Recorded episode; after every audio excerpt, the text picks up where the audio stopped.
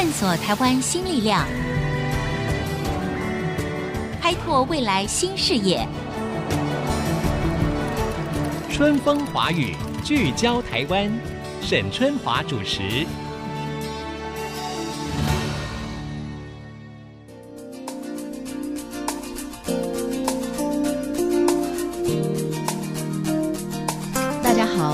收听 IC 之音春风华语，聚焦台湾。我是节目主持人沈春华。自从这个网络普及，哈，包括那个智慧手机在内的移动载具，人手一机嘛，哈，还有呢，当然我们也清楚的知道，数位科技日新月异，所以呢，我们看新闻啊，或者是接受资讯的方式，早就被彻底颠覆了。那么现在呢，网络呈现新闻有了各种的可能，除了我们比较熟悉的什么文字、声音、照片、影片之外，还可以有三百六十度的环景照片，还有那个叫做虚拟实境 VR，有没有这些不同的技术？甚至你在看新闻的时候呢，还可以穿插一个互动式的游戏来帮助你跟这个新闻的互动。哈，这些新形态的新闻，呃，从新闻传递的意义到底是什么？那么对读者又能够发挥什么样新的影响力呢？还有就是说，它的商业模式又要如何来建立呢？我们今天请到了一位周刊媒体啊里面的数位新闻团队的总编辑简信昌简总编来跟我们聊聊这个看起来我觉得蛮数位的数位新闻这个话题啊。简总编你好，沈姐好，呃，各位听众大家好。这个首先呢，我想跟大家聊一下，就是这个信昌你自己的这个背景哈，因为其实你是蛮多重身份的，但是我知道你其实就是一位网络工程师。对，我其实之前在雅虎台湾待了大概快十年的时间，担任工程师的工作是的啊。然后你也是一个摄影师，你也担任过制作人，什么样的制作人呢？呃，基本上就是呃我们现在所谓的数位新闻的。呃，网络新闻的制作人，你对自己曾经提出了一个问题，就是说，好啦，现在这个因为数位科技非常的发达嘛，对不对？新闻的传播早就跨越了过去我们认知的那些窠臼了。所以你问过自己一个问题，就是说，那数位新闻到底应该长什么样？我还真没问过我自己这个问题。那你觉得数位新闻应该长什么样？这个其实是一个有趣的问题，就是我们。非常熟悉，比如说广播，我们现在正在讲的，嗯、或者是电视新闻，它是影片的形式，嗯、或者是文字，嗯，但这些载体其实特性都是非常的一致。可是网络的载体特性非常特殊，就是它的扩充性很强，嗯嗯嗯，你只要所有可以转成数位讯号的东西，都可以在网络上实做，是，所以包括声音、包括影像、包括其他各种形式的。内容其实它都可以在网络上呈现，嗯，所以呢，我要请这个我们的听众哈，现在你虽然是在听广播，对不对？这是我们现在使用的媒体，但是你发挥一下想象力。我请这个信昌呢举一个例子，比如说你做过的所谓的互动式的或者是数位新闻里面，你来讲一个例子，让大家来呈现一下，跟过去的我们只是诉诸于文字啊、影片呐、啊，好，或者是说口说这样形式的所谓数位新闻，到底它可以呈现一个什么新的面向？用新闻来讲，大家可能比较难以想象。但是我们不知道各位听众有没有看过一个 Netflix 的剧，叫做《黑镜》。嗯、那他最近有一个互动式的影片，嗯，就是观众他可以跟电视里面互动，你可以选择不同的结局吗？结局，对，嗯、这个其实也是网络特性的一种。所以你把这个东西用在呃新闻上，你就比较容易想象。比如说，我们有做过网络游戏，嗯哼，呃，你可以知道，比如说。呃，那个网络游戏是在讲台北租屋的状况，用网络游戏来这个诉说台北租屋的情况是哦。OK，然后因为我们都有实际的数据，就是我们去网络上的租屋网站找到他们的数据。就可以根据你自己的条件来设定，说如果你想在台北租屋的话，你大概会遇到什么样的状况？嗯、哦，OK，对，好，所以你这个新闻的呈现，事实上还含带着有没有办法帮这个读者或者是阅听者解决，或者是拉近跟他之间的关系，是对不对？不过你刚才提到一个哈，你用的那个 Netflix 的这个例子，就是说哦，现在我们观看影集或者是电影，我们可以自己选择自己的喜欢的结局，但是做新闻就不行了嘛，因为新闻只有一个结局，它只有一个真相，对不对？是，所以。这个就是说，他可能就没有办法在新闻里面运用。但是你说的意思就是说，这个中间有很多的可能性，对，包括你刚才举的那个例子就是嘛，哈、嗯。那我知道，另外你们还做过一个叫做引起很多回应的，叫做夹娃娃机啊，这个是什么呢？就是大家都在讨论说，全台湾甚至非常夸张的，比如说在双北、新北跟台北，就是很多店面都关了，嗯，然后都大家都看到夹娃娃机店的串起，嗯嗯嗯，所以我们就去探讨这个现象。但是我们在制作这个专题的时候，工程师会突发奇想，就说：“那我们就在呃页面上做一个夹娃娃机吧。”哦，就是我们在看这则报道的时候，真的有一个夹娃娃机的那个镜面在上面。对，就是会有一个手背，就是我们一般在玩夹娃娃机的那个手背。那个手背，okay。对，所以它跟着你呃阅读的深度越深，它就会一直往下滑。夹娃娃机的手臂，对对，慢慢要夹，要夹住喽，要要夹到你的娃娃了，对，对不对？所以就是希望，就是让读者去看到这篇文章完整的看完。嗯，对，OK。那最后呢，我们看完了怎么样？我们有得到一个娃娃吗？会会会，就 就会把娃娃夹起来，对，只是你拿不到它，哦、拿不到它，但是你夹到了一个娃娃，对对，对，还是有一点成就感，对不对？哦，那这个我就觉得大家更能够想象，所谓的在数位新闻里面它呈现的一些不同哈。那我觉得更多的例子可以帮助我们今天的听众来了解，就说。我觉得在一个数位的新闻时代里面，其实我我算是一个所谓的资深媒体人。那当然我是从电视媒体出发的嘛，哈。那我们也一直在学习，也一直呃想办法让自己有更开阔的视野，来去面对一个新的数位时代来临。那到底资讯本身的产出，或者是说新闻本身，还有它呈现不同的方式，到底对于阅听大众它产生的一个新的影响是什么？所以我再请这个简总编呢，再来举一个例子。我知道你们做过一个报道，好像是跟那个。空屋有关的叫空袭警报是吧？对对，对。那那这个呈现又有什么新的创意在里面？呃，如果你是单纯比如说你在电视新闻上看到说，呃，哪个地方空污又严重，或者是你在一个文字报道说台湾各地的 PM 二点五数值到底是什么样子，那你可能不会有切身感。嗯。所以我们在这个专题，我们就呃利用网络的特性，包含各位的电脑或手机的浏览器都可以做定位。然后我们拿了环保署跟中央研究院那边的空气测量的数值，即时数值。嗯哼。所以当读者定位之后，我们就可以知道你的地方在哪里，然后距离你最近的测站，它现在最新的数值是什么？就是跟空气污染有关的这个数字是什么？啊哈。所以比如说，呃，我们就会告诉你说，你现在看到这一则新闻的时候，你身边的 PM 二点五大概是多少？嗯哼。或者是二氧化硫大概是多少？OK。对，那这样子就非常有感。是哎，除了就是说把它就近的这个所谓监测站的这个空气的污染的数字呈现之外，好像你们还可以把这个数字转换成为一种图像式的，嗯，就是透过动画的方式，嗯，然后把一些。污染就是具体化的，就是有黑点的样子，黑点的样子，然后就好像空气中有很多的 PM 二点五在那边，的荧幕上 是是是啊哈。那你是说每一个读者他看到的那个布满的那个类似像 PM 二点五的点点密度是不一样的吗？还是说这个只是个意象，呃、大家都看到一样？呃、就是每个看到的不一样，而且你每个看到就是因为我们定位，所以你可以看到你现在所在的街景哦。对，如果。使用者同意的话，我们可以直接拿到它的定位。OK，这很有趣哦，就是说你上面的那个街景，然后再叠上那个象征像空气污染的那个黑点点，根据那个当时的空气污染的状态，它可能会比较密集，或者会比较干净一点。对，对，对，所以就你就会很清楚的感受，对不对？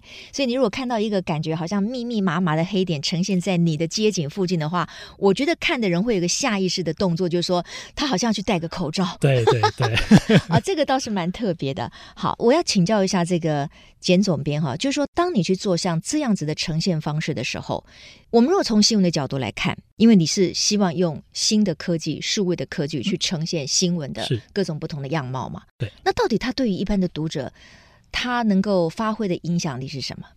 第一个，你还是要带读者进去那个，或说现场，或说嗯，就是有让让读者身临其境，或者是让他可以感受，嗯、就是文字它有文字的力量，对。然后影像有影像的力量，嗯哼。但是就刚刚提到网络，它其实可以结合这两个或更多。那我们怎么把我们要说的故事，透过适合的媒材去呈现？嗯 OK，但是我听起来这中间可能要花很多的力气跟功夫。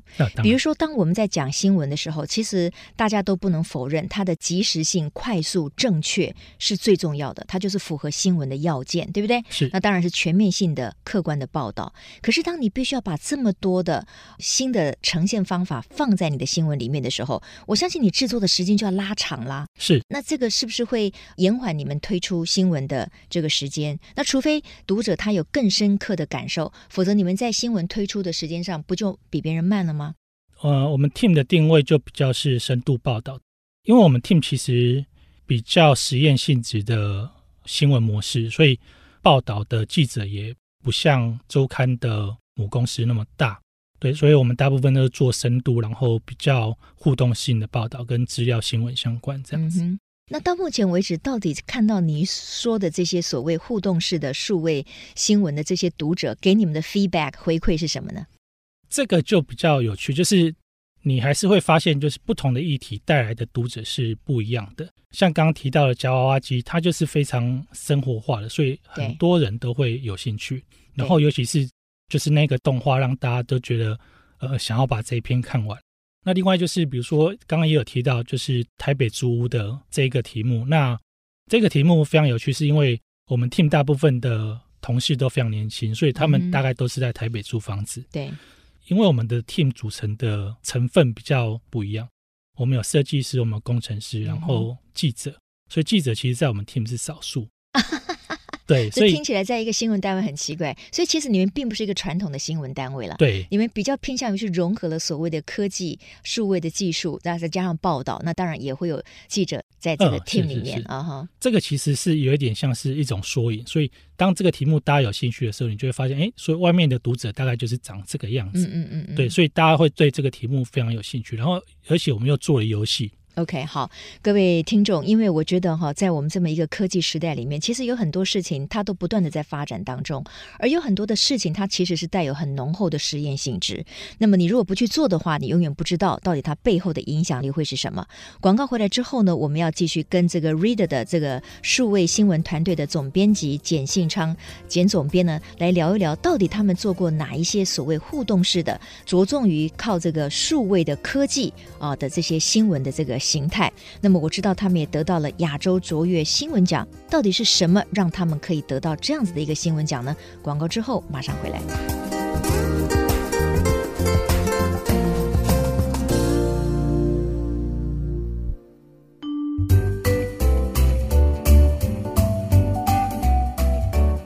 欢迎大家回到春风华语聚焦台湾的现场，我是节目主持人沈春华。今天我们要聊的呢是这个数位新闻啊，对我来说呢，当然也是我非常关注的一个未来的一个趋势。那我们刚才跟这个简信昌总编呢介绍了一些所谓的呃这个数位新闻的呈现啊，真的是蛮有趣的。那我知道呢，你们也曾经得过一个亚洲卓越新闻奖 SOPA Awards 里面的解释性报道的一个荣誉奖项哈。然后这个主题呢叫做一起回。回家，那我就先请教一下简总编，在一起回家里面，你们用了什么样的新的呃新闻的呈现方式吗？我们基本上就是用了空拍，然后用了影片。比较有趣的是，我们会把传统报道比较不会有的方式，就是、嗯、大家现在在网络上很常看到所谓的懒人卡或懒人包。对，那我们就把懒人包跟深度报道做结合，因为这个题目其实是在讲呃原住民传统领域。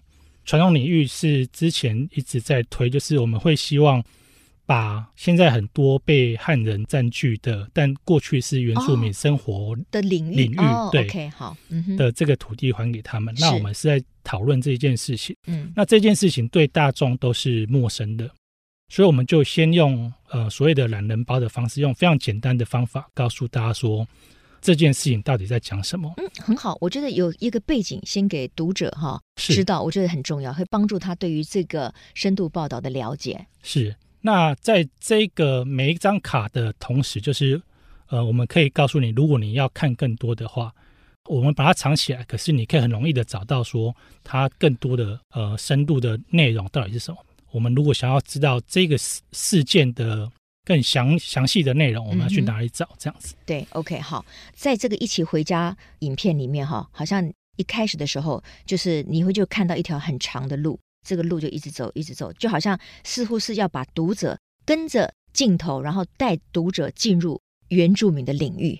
所以事实上，它是一个深度报道，所以在影像的设计上，嗯、你们其实也会花很多的心思，就是希望能够帮助读者去进入那样的一个情景跟空间里面哈。好，当我们在看这个数位新闻的时候，我们从你的这个介绍里面，我们发现确实它会给我们一些新的感受。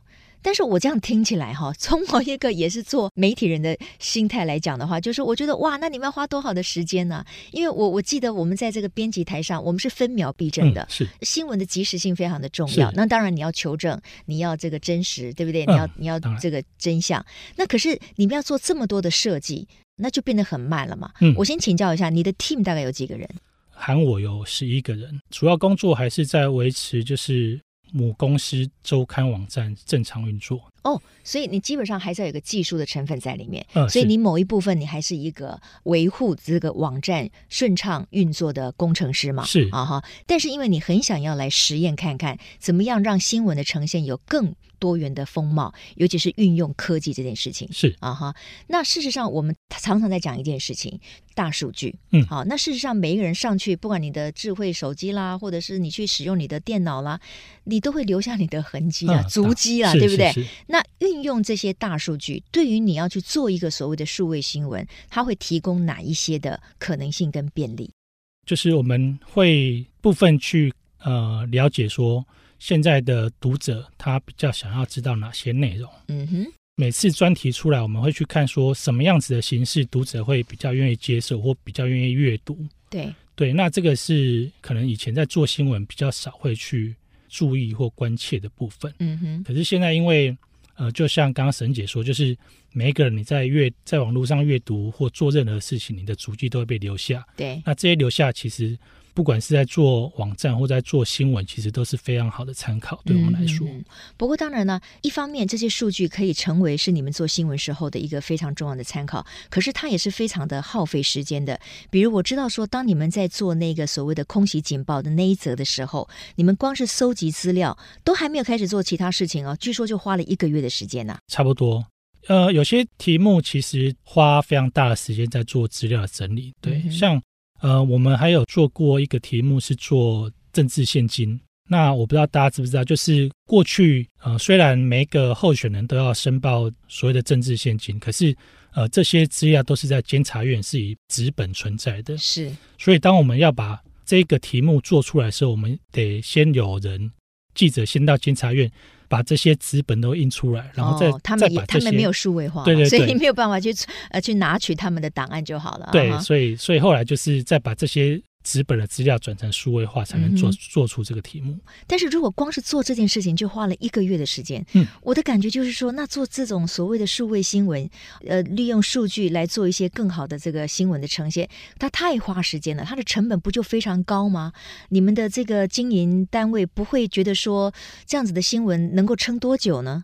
其实是非常有趣，就是我们的新闻非常的花成本，这件事情非常明显。但是回过头来看，就是其他即时或呃现在一般形式的报道，也许成本比较低，但它的获利其实也没有那么容易。所以大家在讲就是媒体环境不好。对，我觉得整个 business model 或者是你整个呃思维要转换。嗯，那我们 team 其实接下来也是会做一些跟营收相关的实验。哦，对，这个迫于现实了，对不对？对。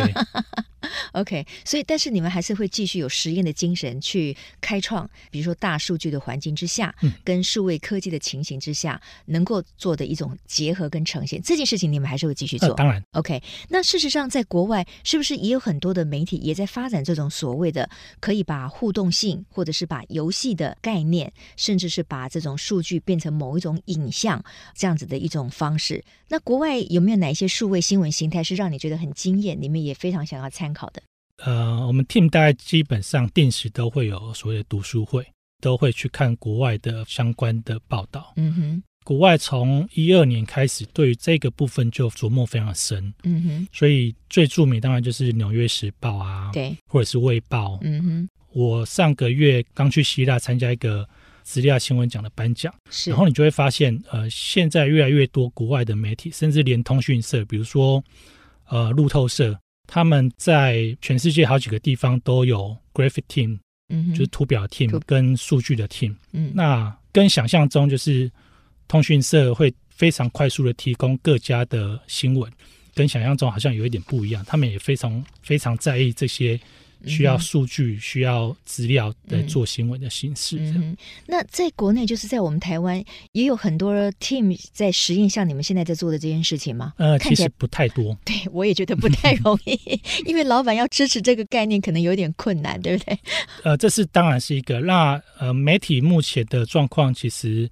要找到工程师的 team，其实就已经非常不容易了。对对，对嗯哼，OK，好。不过呢，我觉得就是说，像这个 Reader 这个 team，他们愿意做这样的尝试，我觉得从一个科技的时代以及一个资讯啊爆炸的时代来讲，我认为它的这样子的实验性质还是非常值得肯定的。那我也晓得呢，就是说，当你们在做每一个深入的议题的时候，其实也去想怎么样的呈现方式可以帮助读者更加的进入那个主题里面。我觉得这个也是你们想要做各种不同的。呈现的可能性一个很大的意义里面，比如说你们今年哈同样又获得了亚洲卓越新闻奖哈 SOPA Awards，今年的这个主题是叫做新二代的难题呀，是这个主题要不要请你介绍一下？这个可能一般人比较陌生，就是这几年以来，大概一二十年以来，就是外籍配偶越来越多，但是外籍配偶在台湾其实一直是经济弱势，所以你所谓的新二代是指新著名二代是他们的难题，对不对？对。他们的小孩有很大部分因为父母都要工作，所以会被送回妈妈的母国。嗯，那他们可能就会只会讲，比如说印尼话或者是越南话。但是当他们呃，也许国小五六年级或国中要回台湾的时候，嗯，他们不会讲中文。那怎么在跟就是台湾这边的在地的教育做衔接？嗯、这个题目其实就是在探讨这个部分的政策上跟现实上的落差。嗯、OK，那你们在呈现的方法上有做了什么样的突破呢？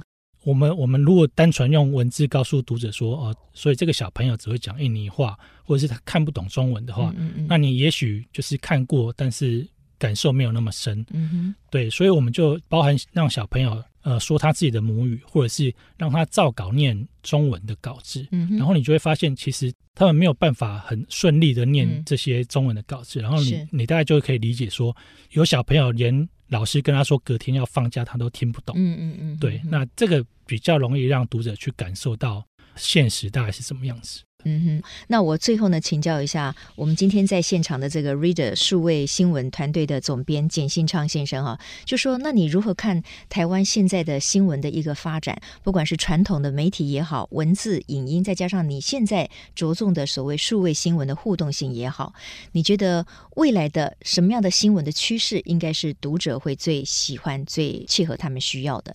我其实最近一直在思考，就是。大家都在抢所谓的流量或点阅率，嗯，那可是比如说我们 team 或者是其他，比如说像非营利组织，我过去的老东家报道者，就是会比较做深度报道，但这两个东西其实并不会互斥，就是未来抢流量或者是抢点阅率的这些新闻都还是会存在，嗯嗯，嗯，但是我们会希望有越来越多愿意看深度报道的人，嗯嗯嗯，那至于美彩，我觉得大家要。比较要去打破原来大家思考的形式，因为我之前也去公司开过一些会，然后你就会发现，我以前一直以为大家都会用文字，所谓的文字思考，但去到公司之后发现，所谓电视人他就是用影像思考。嗯、哼对，那怎么样打破原来大家呃熟悉的媒材，然后去把它混合在一起做，做做出新的呈现，或者是新的说故事的方式，也许也许会是有趣的。好，今天非常谢谢简信昌简总编哈。嗯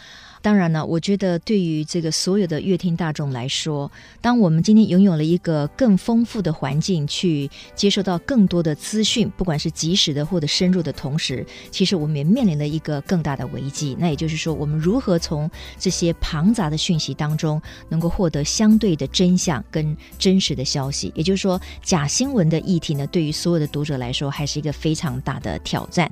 而新闻对于每一个读者的影响，到底是越越来越大，还是因为我们处在一个非常复杂庞杂的一个讯息跟网络当中，所以我们对于每一个新闻给我们的那种影响力，好像也相对递减。我觉得这个都是我们每一个呃现代人哈，从媒体一直到阅听大众，我们要共同一起来思考跟解决的地方。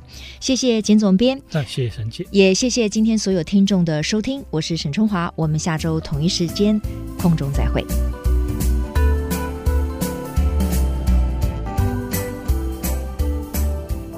本节目由世界先进机体电路赞助播出。探索真相，开拓未来。世界先进机体电路与您一起聚焦台湾。